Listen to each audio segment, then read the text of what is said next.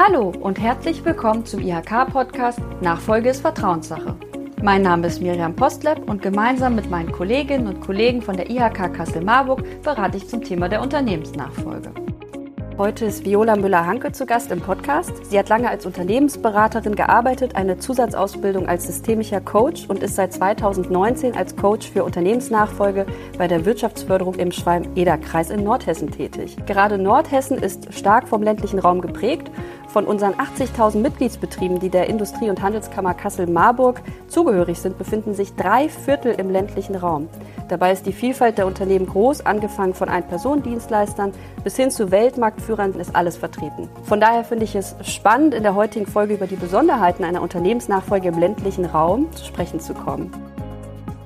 Viola, ich darf dich ganz herzlich willkommen heißen zu unserem Podcast Nachfolge ist Vertrauenssache. Schön, dass du da bist. Ja, hallo. Vielen Dank, dass ich hier sein kann. Als Coach für Unternehmensnachfolge im Schwalm-Eder-Kreis betreust du ja mehrheitlich Betriebe und Nachfolger im ländlichen Raum. Der Untertitel dieser Podcast-Folge lautet etwas plakativ.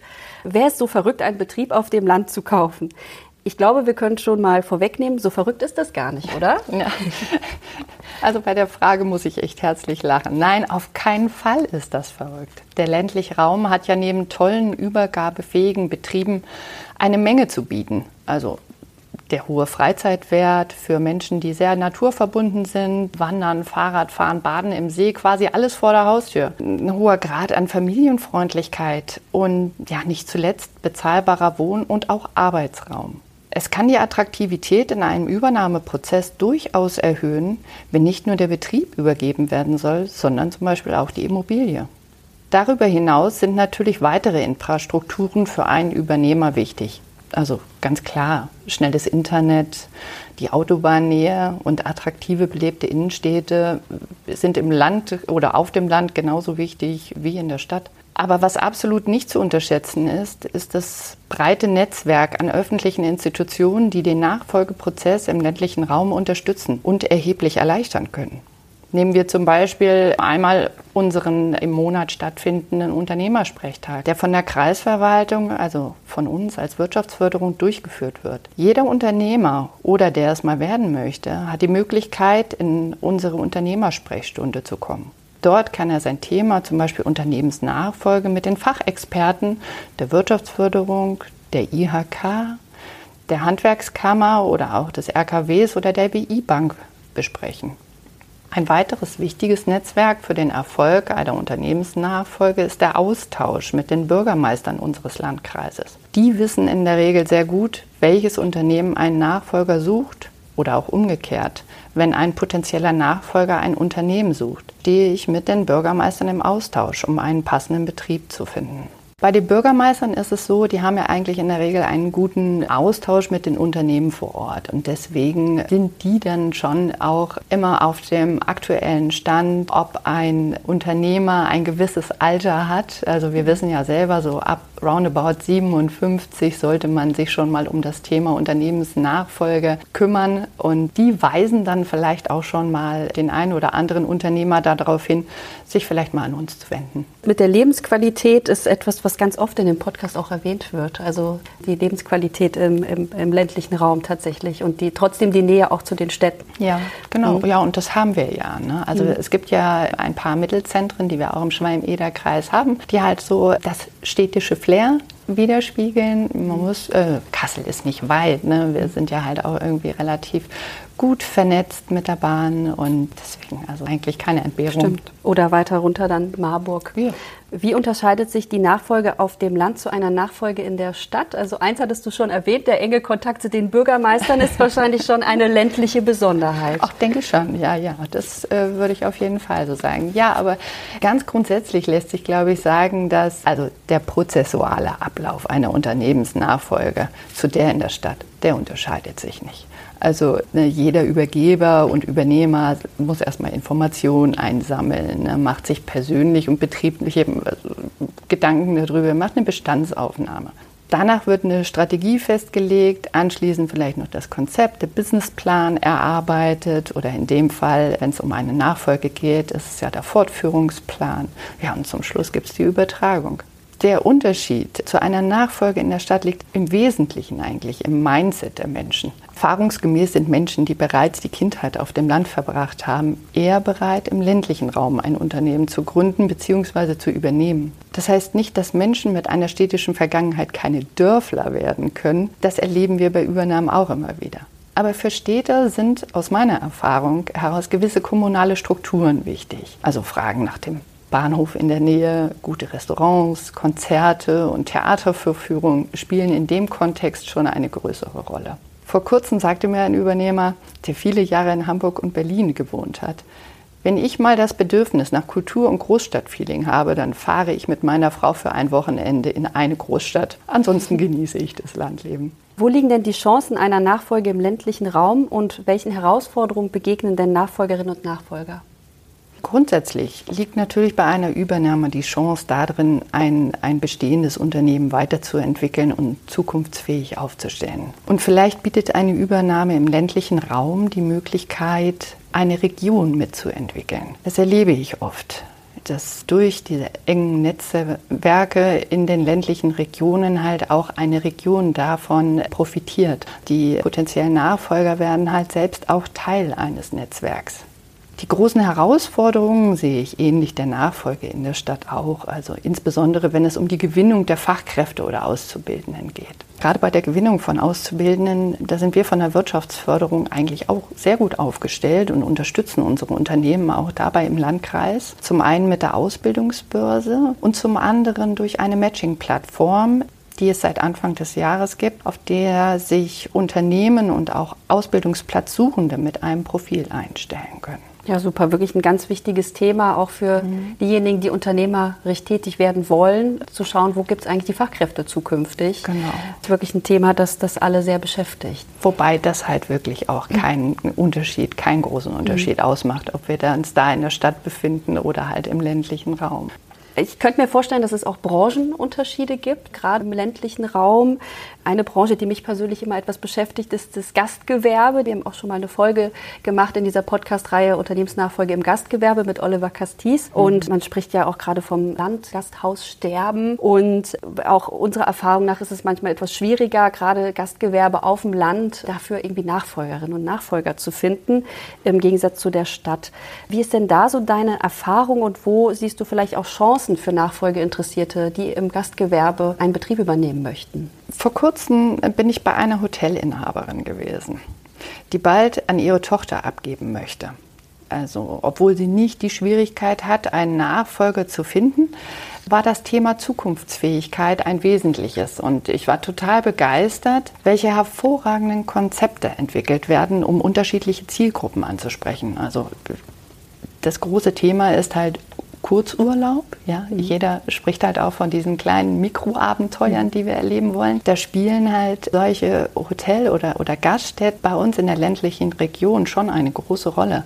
Na, da geht es um das Wanderwochenende, da geht es um eine Radtour und jeder bräuchte natürlich oder möchte gerne ein kleines gastronomisches äh, Angebot haben und halt auch eine Schlafmöglichkeit. Also da war ich, wie gesagt, nachhaltig begeistert, welche tollen Konzepte dort geschaffen werden. Natürlich hat es die Branche nicht leicht, insbesondere die letzten zweieinhalb Corona-Jahre. Ne? Aber auch diese Zeit haben viele Gastronomen, so ist meine Erfahrung, gut überstanden, weil sie sich über ihre Zielgruppen und Absatzstrukturen Gedanken gemacht haben und ihre Geschäftskonzepte auch entsprechend angepasst haben. Solche Betriebe haben es dann natürlich auch wesentlich leichter, einen Nachfolger mal zu finden. Okay, also es braucht zukunftsfähige Konzepte auf jeden Fall. Auf jeden Fall. Gibt es noch weitere Branchen und Besonderheiten im ländlichen Raum? Wie ist denn deine Erfahrung bei Produktionsbetrieben? Da könnte ich mir vorstellen, dass es vielleicht sogar ein Vorteil sein könnte, auf dem Land zu produzieren. Es gibt keine flächendeckenden Aussagen dafür. Ne? Aber es gibt natürlich ganz viele tolle, interessante Unternehmen bei uns in dem Landkreis, die, die ich halt schon kennengelernt habe, die den ländlichen Raum als absoluten Standortvorteil betrachten. Wobei natürlich die Sicht auf die Vorteile so unterschiedlich äh, sind wie die Branchen an sich. Ja, und ähm, ich denke da zum Beispiel gerade an ein Spritzgussunternehmen, die ich mal besucht habe, die über mehrere Generationen hinweg an einem Standort wachsen konnten, weil noch genügend Fläche vorhanden ist. Äh, das, das ist, ist, super. Genau. Mhm. Naja, ja. Das ist manchmal in der Stadt dann noch schwierig. Genau. Worauf sollten denn Nachfolger achten, wenn sie im ländlichen Raum ein Unternehmen übernehmen möchten? Neben der persönlichen, fachlichen und natürlich auch betriebswirtschaftlichen Qualifikation finde ich es wichtig, dass sich der Nachfolger mit seinen Mitbewerbern vernetzt. Mal ein kleines Beispiel. Vor kurzem habe ich mit einer äh, Gastronomin gesprochen, die mir dann erzählte, eine junge Frau, die halbtags bei ihr arbeitet, wollte gerne Vollzeit arbeiten. Das hat die Gastronomie nicht hergegeben. Deshalb hat die Inhaberin mit den Mitbewerbern Kontakt aufgenommen und der jungen Frau einen weiteren Halbtagsjob im Hotel verschafft.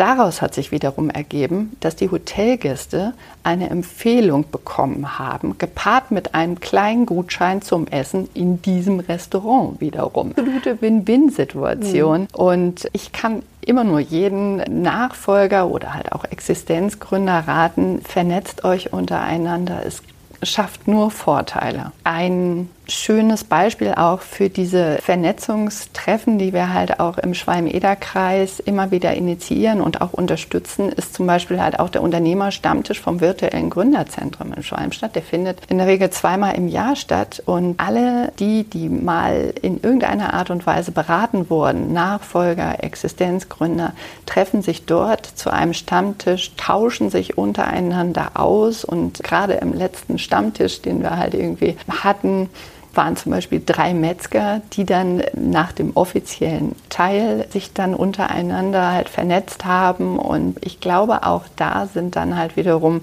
Geschäftsbeziehungen entstanden, die zukunftsfähig sind. Mhm finde ich sagenhaft schön. Ja. ja, total. Und ganz am Anfang hast du gesagt, man braucht doch vielleicht das richtige Mindset, gerade wenn mhm. man im ländlichen Raum sich ansiedeln möchte oder auch vielleicht auch dahin zieht. Und dazu gehört wahrscheinlich auch das Netzwerk nochmal einen höheren Stellenwert hat, oder? Also sehr gut in der Region vernetzt zu sein, sehr offen zu sein für die Strukturen und sehr viel enger auch zusammenzuarbeiten. Das kann ich absolut nur befürworten. Und ich bin in meiner Tätigkeit also natürlich auch ein absoluter Netzwerker. Ich versuche auch die Menschen zusammenzubringen, versuche natürlich halt auch über mehrere Kommunen hinweg halt irgendwie die Menschen dort halt irgendwie zusammenzubringen, ins Gespräch zu kommen, sich auszutauschen und ja, solche Netzwerkveranstaltungen schaffen halt eine gute Plattform dafür. Eben hatten wir schon einmal kurz über den Fortführungsplan gesprochen, ja. der ja ganz wesentlich ist, um eine Nachfolgefinanzierung auch zu erhalten bei der Bank. Und mhm. es stellt sich dann immer wieder die Frage, wie können die Betriebe zukunftsfähig auch in die nächste Generation überführt werden? Welche Konzepte haben sich denn in der Vergangenheit im ländlichen Raum bewährt? Worauf sollten Nachfolger ein bestimmtes Augenmerk setzen? Eben hast du ja auch schon das Beispiel mit der, mit der jungen Dame im, im Gastgewerbe. Mhm. Also ja, zukunftsfähige oder tragfähige Geschäftskonzepte.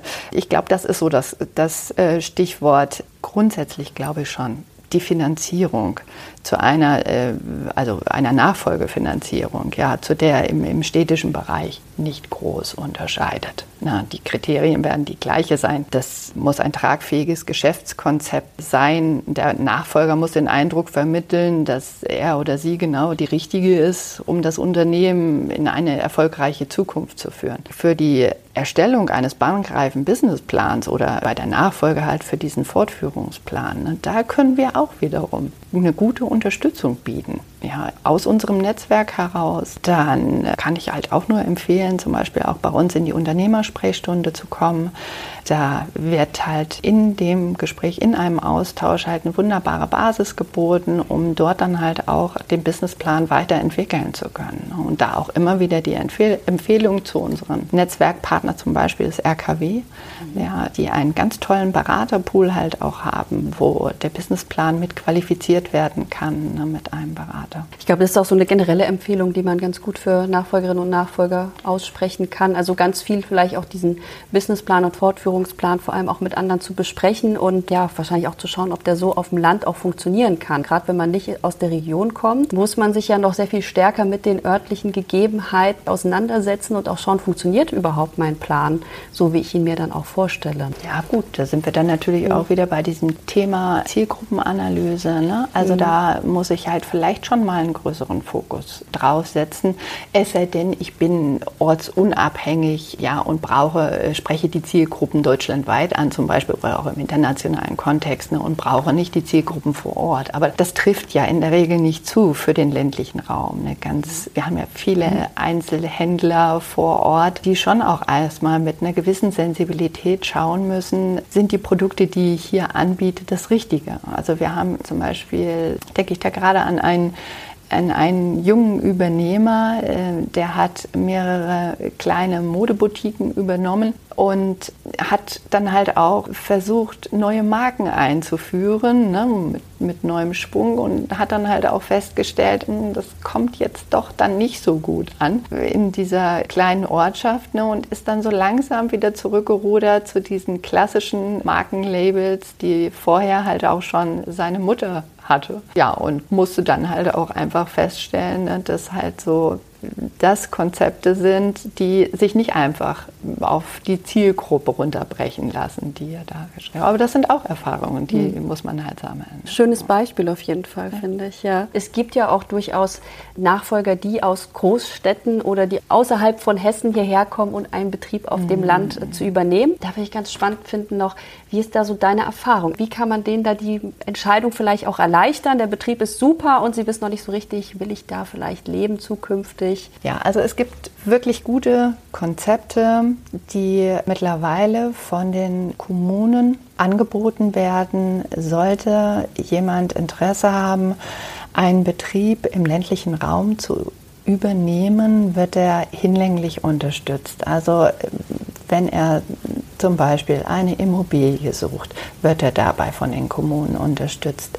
Er wird dabei unterstützt, wenn die Kinder eine Schule suchen. Er wird dabei unterstützt, wenn er halt irgendwie äh, die Freizeitgestaltung, einen Verein sucht, seinen Hobbys nachgeht.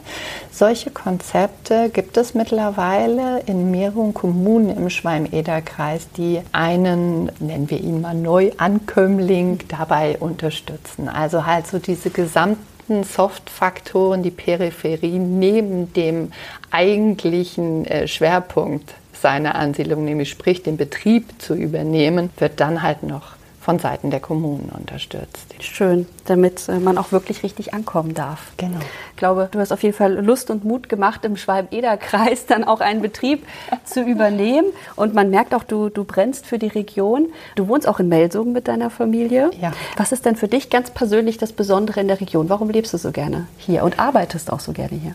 Also da muss ich das aufgreifen, was ich vorher auch schon gesagt habe. Ich bin selber halt auch ein äh, ein Dorfkind, bin aufgewachsen in einem 300-Seelendorf in Niedersachsen.